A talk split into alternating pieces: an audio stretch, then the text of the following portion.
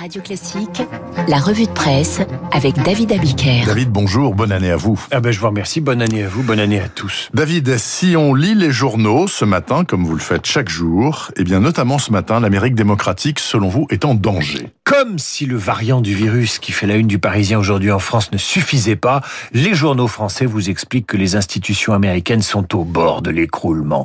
Pour le Figaro, Biden est sur un volcan. L'opinion se demande comment les, les États-Unis en sont arrivés là. Pour les échos, Biden est au chevet d'une Amérique sidérée. Pour l'humanité, Trump a blessé l'Amérique et Libération titre Very Bad Trip. Mais les Américains sont paradoxalement moins catastrophistes que nous. Chaos et confirmation, titre le New York Times. Le chaos, c'est celui semé par les partisans de Trump. La confirmation, c'est celle de la victoire de Joe Biden. Les appels à la destitution de Trump se multiplient là-bas, même s'il a reconnu l'administration Biden. Pour le Los Angeles Times, Trump récolte le chaos semé pendant quatre ans. Alors effectivement, peut-être que la démocratie américaine est menacée. Pour certains, l'entrée des partisans surchauffés de Trump au Capitole ressemblerait même à un coup d'État plus prosaïque, ce qui s'est passé aux États-Unis pose une question. Et si les forces de l'ordre américaines étaient tout simplement nul. Et si ce, quoi, ce à quoi on a assisté à Washington était un 11 septembre du maintien de l'ordre et de la sécurité civile eh Mais où était la police? C'est ce que se demande notamment le Washington Post. Souvent, on se demande, mais que fait la police? Grâce à Courrier International, nous savons que depuis hier, la presse américaine s'interroge et se désole au sujet du manque d'anticipation et de préparation de la police, de même qu'elle questionne la volonté politique de prévenir ce que certains ont appelé une insurrection, alors qu'il s'agissait d'une émeute. Il y a quelques mois, quand les manifestants manifestation du mouvement Black Lives Matter avait lieu à Washington, nous ne pouvions pas bouger euh, à expliquer. Euh, non, non, non, nous, ne pouvions pas, bouger, à cause de la euh, police. À, cause de la police et des forces de, de sécurité. Eh bien, où était-elle aujourd'hui? Comme nombre d'Américains, rapporte le Washington Post, la démocrate du New Jersey, Bonnie Watson Coleman, a exprimé sa consternation après l'assaut lancé contre le Capitole par les partisans de Trump.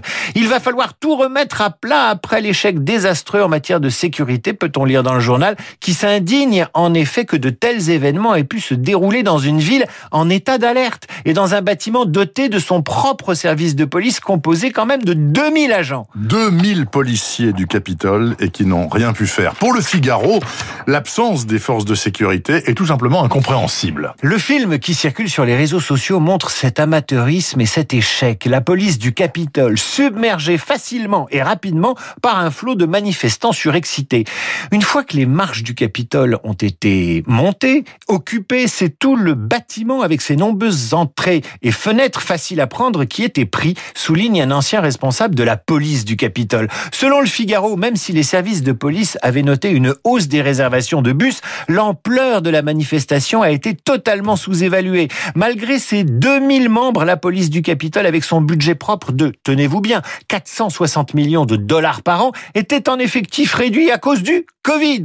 Aucune des agences de sécurité fédérale n'a été appelée en en renfort, poursuit le Figaro, qui cite un expert en sécurité, lequel confie au Washington Post qu'il y avait un plan de sécurité, mais pas grand monde pour le mettre en œuvre. Le New York Times s'est aussi demandé pourquoi les gardes nationales n'ont été mobilisées que tardivement et pour une, une raison mystérieuse, ce délai, ce délai tardif. De là à penser que Trump n'a pas voulu envoyer de renfort contre ses propres supporters, c'est ce que sous-entend le New York Times. Surtout si l'on compare le maigre dispositif de mercredi avec celui du 1er juin dernier. Ce jour-là, pour protéger la Maison Blanche, toujours à Washington, des manifestants du mouvement Black Lives Matter, les autorités n'avaient pas lésiné sur les moyens mobilisés devant la Maison Blanche. Alors, on en revient à la question de départ, David Abiker.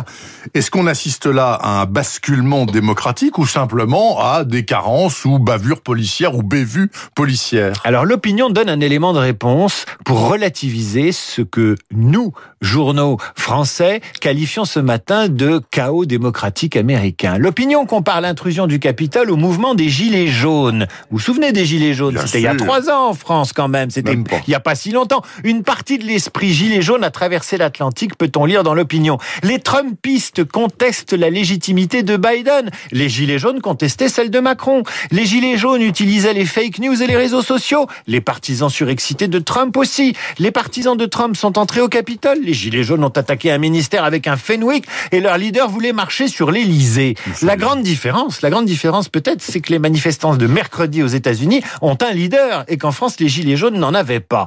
Mais l'opinion note surtout ceci. Par exemple, Jean-Luc Mélenchon a immédiatement condamné l'intrusion des pro-Trump au Capitole. En revanche, il n'a pas condamné les outrances des Gilets jaunes. Il a même cité la Constitution française révolutionnaire de 1793 à l'époque, c'était il y a trois ans, qui prévoyait un droit à l'insurrection. Hmm. On n'en tire aucune leçon sur la cohérence idéologique de Mélenchon. Il fait de la c'est bien normal. Seulement que notre regard sur ce qui se passe aux États-Unis n'a pas vraiment la mémoire de ce qui est arrivé en France depuis 2017. Personne ne criait au coup d'État quand les Gilets jaunes descendaient les Champs-Élysées. Vous avez même certains bons esprits qui disaient même le contraire. Ah, c'est beau la démocratie en marche sur les Champs-Élysées. Ce qu'on ne dit pas non plus au sujet de la police française, c'est que les événements du Capitole ont provoqué directement ou non la mort de cinq personnes. 48 heures, En France, les mouvements des Gilets jaunes, puis contre la réforme des retraites, n'ont fait aucun mort. On n'en crédite jamais la police française puisqu'on préfère la dénigrer. Voilà qui rappellera ces mots de Talleyrand. Quand je me regarde, je me désole. Quand je me compare, je me console. Talleyrand. On peut le citer ad vitam aeternam. Il avait toujours une formule extraordinaire pour chaque circonstance. Merci beaucoup, David Abiker, pour cette revue de presse enflammée de vendredi matin. Je vous souhaite un bon week-end. Est-ce vous qui avez oublié votre écharpe là? Non, elle n'est pas à vous l'écharpe? Euh, Non, c'est pas la Tant pis. Alors je vous souhaite un bon week-end. pas à Barbier. Il était là hier. Mais elle non, est pas non, non, peut-être qu'elle est à Bernard Sananès. Sait-on jamais Ou à l'invité Frédéric Valtou là, qui vient de quitter le studio. Merci en tout cas. Il est 8h37. Cornudé, Bouzou, les deux esprits libres de vendredi matin sur Radio Classique.